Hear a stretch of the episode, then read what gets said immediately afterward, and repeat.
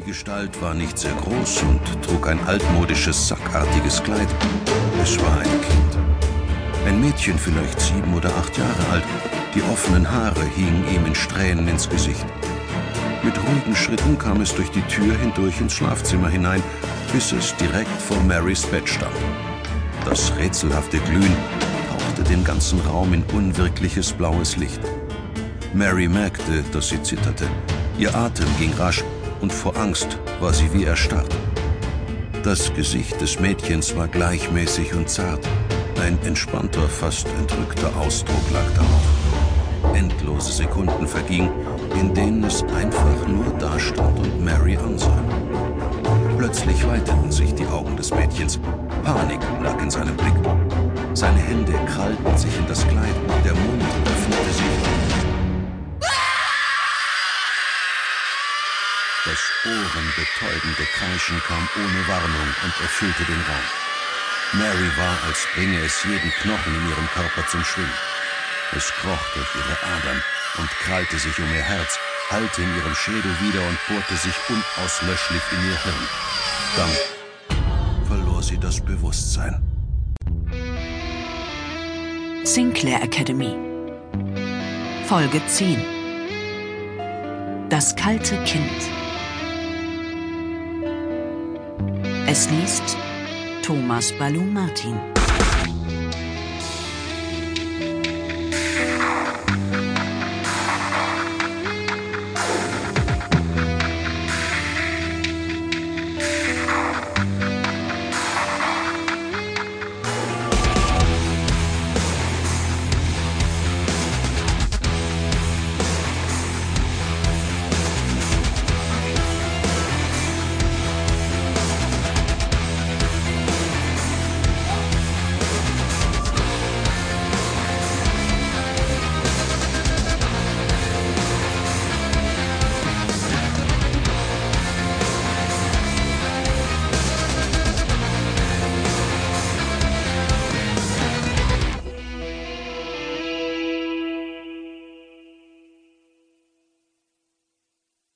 Und Sie sind sicher, dass es kein Traum war?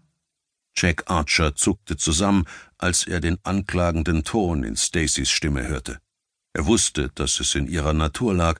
Sie war eine Ex-Agentin, jahrelang darauf gedrillt, Verschwörungen, Lügen und Fallen zu wittern. Doch er sah auch, was die harte Vernehmungstechnik seiner Freundin mit der armen Frau machte, die da vor ihn in dem kleinen Vernehmungsraum der Academy saß und auf Hilfe hoffte. Ja, antwortete Mary. Der Schrei, die Nachbarn haben ihn auch gehört und sind gleich runtergekommen. Mary war einige Jahre jünger als Stacy und Jack, Anfang zwanzig vielleicht, und er war sich ziemlich sicher, dass sie die Wahrheit sagte. Kann es nicht sein, dass es ihr eigener Schrei war, dass sie einen Albtraum hatten und dann aufgewacht sind? Mary wand sich unter dem bohrenden Blick von Stacys dunklen Augen. Ich, ich weiß es nicht, vielleicht.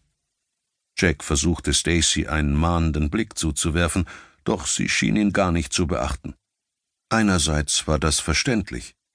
Die Abmachung, die sie nach ihrem ersten Date getroffen hatten, lautete, egal was privat zwischen ihnen sein mochte, im Dienst blieben sie Profis.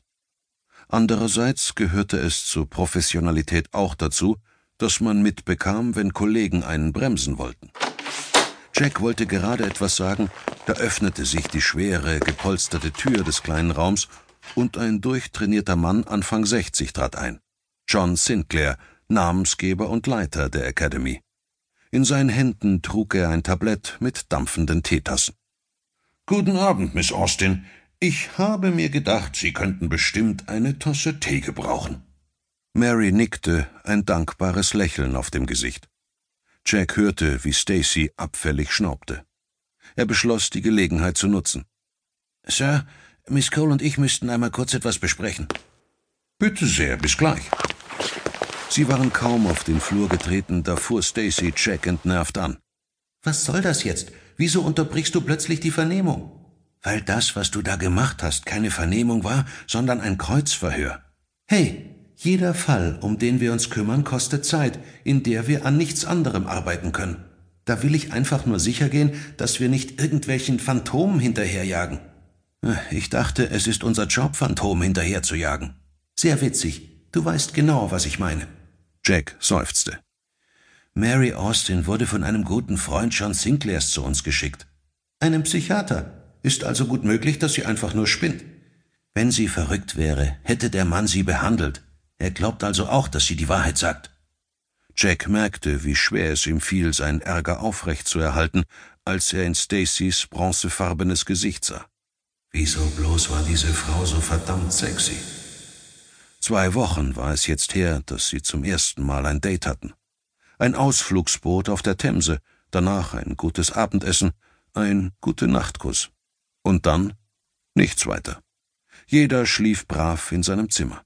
Ein paar Tage später dann ein weiteres Date nach demselben Muster, diesmal ohne Ausflugsdampfer, aber ebenfalls ohne Sex. Wieder etwas später noch ein Date, alles weitere siehe oben. Der fehlende Sex war dabei nicht einmal das, was Jack wirklich störte. Nicht nachdem er jahrelang in einem Kloster gelebt hatte, auch wenn er selbst kein Mönch gewesen war, in Sachen Erotik war das nicht gerade die aufregendste Zeit für ihn gewesen. Nein, mit jedem Date, das platonisch endete, drängte sich ein Gedanke immer weiter in Jacks Kopf nach vorne. Stacy war eine Frau, die sich nahm, was sie wollte. Ihn hatte sie sich bisher nicht genommen, die Schlussfolgerung daraus schien unvermeidbar. Eigentlich war es nicht einmal eine Überraschung. Stacy und er kamen aus verschiedenen Welten. Wahrscheinlich hatte sie das auch gemerkt und hielt ihn nun so lange hin, bis er endlich das Interesse an ihr verlor.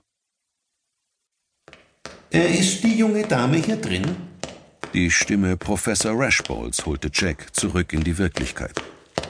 Zusammen mit Stacy wandte er sich überrascht um, und sie sahen den alten Professor nahen.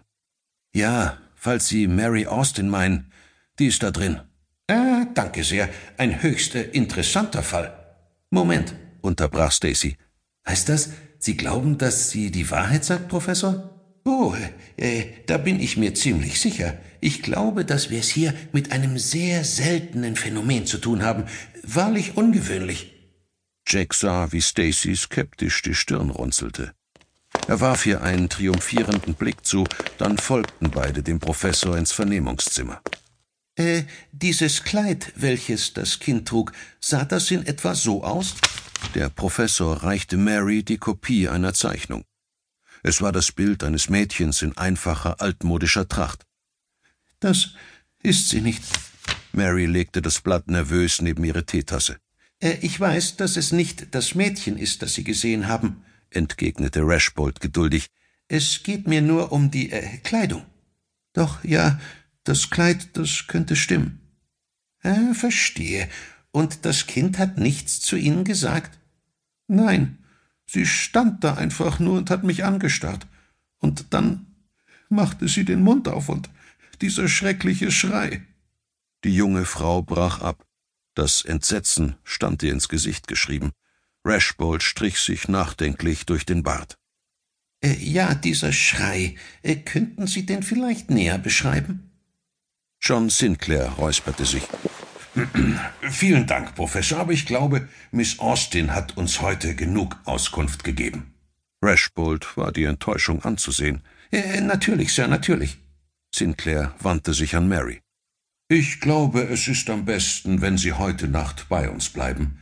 Miss Davisham erwartet Sie unten und wird Ihnen Ihr Zimmer zeigen. Mary atmete hörbar auf, nickte den Anwesenden knapp zu und verließ das Zimmer. Sinclair schloss die Tür hinter ihr. Nun, Professor Rashbold, womit haben wir es hier zu tun? Sie klingen so, als hätten Sie da schon eine Vermutung. Äh, meinen Sie nicht, wir sollten den Rest des Teams dazu bitten, Sir? Ich halte es für ratsam, dass alle Rekruten umfassend über die äh, Phänomene informiert sind, denen sie begegnen. Sinclair unterdrückte ein Lächeln. Ich bin sicher, dass Mr. Archer und Miss Cole in der Lage sind, ihre Kameraden ins Bild zu setzen. Äh, nun gut, Sir. Wie Sie sicherlich bemerkt haben, zeigte die Erscheinung, die die junge Dame uns beschrieben hat, alle typischen Merkmale einer astral-korporalen äh, Manifestation. Verzeihung, einer was? Jack sah ratlos in die Runde. Ein Geist, der auch mal was anfassen kann, brummte Stacy. Ganz richtig, Miss Cole. Die fehlende Interaktion